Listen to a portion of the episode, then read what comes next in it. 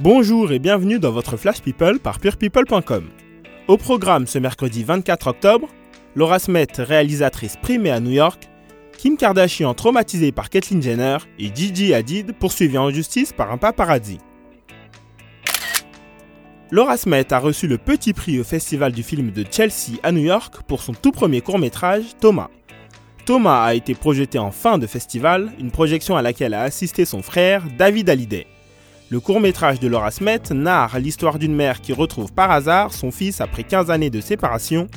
La comédienne a engagé pour le rôle principal sa propre mère Nathalie Baye. En choisissant de passer derrière la caméra, Laura Smet tenait non seulement à écrire une nouvelle page de sa vie d'artiste, mais souhaitait surtout se faire un nom par elle-même, mission réussie. Plus de 3 ans après les faits, la transformation de Caitlyn Jenner fait toujours parler. Son ex-belle-fille Kim Kardashian l'évoque dans sa dernière interview en date avec Alec Baldwin, présentateur du Alec Baldwin Show. La superstar de 38 ans est revenue sur un incident remontant à 2005. Kim avait alors surpris Bruce Jenner habillé en femme dans le garage de la maison de sa mère, Kris Jenner. En panique, Kim Kardashian pleurait de manière hystérique et quand Courtney lui a demandé ce qu'il se passait, pensant que Kim avait surpris Bruce en train de tromper leur mère, Kim lui a répondu J'aurais préféré. Aujourd'hui, Caitlyn Jenner et son ex-belle-famille se sont éloignés. L'ex-champion olympique mène à l'écart sa nouvelle vie et sa relation amoureuse avec Sophie Hutchins, une jolie blonde de 46 ans de moins qu'elle. L'amour n'a décidément pas d'âge.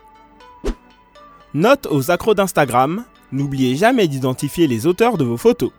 Gigi Hadid fait les frais de cet oubli, le top modèle a trouvé une photo d'elle sur Twitter et l'a postée sur Instagram où elle compte près de 45 millions de followers, sans mentionner le nom du photographe, Résultat, ce dernier l'attaque en justice.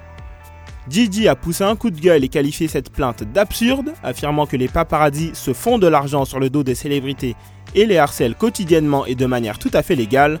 Morale de cette histoire, une simple mention peut vous épargner bien des problèmes. A demain pour de nouvelles infos people avec purepeople.com.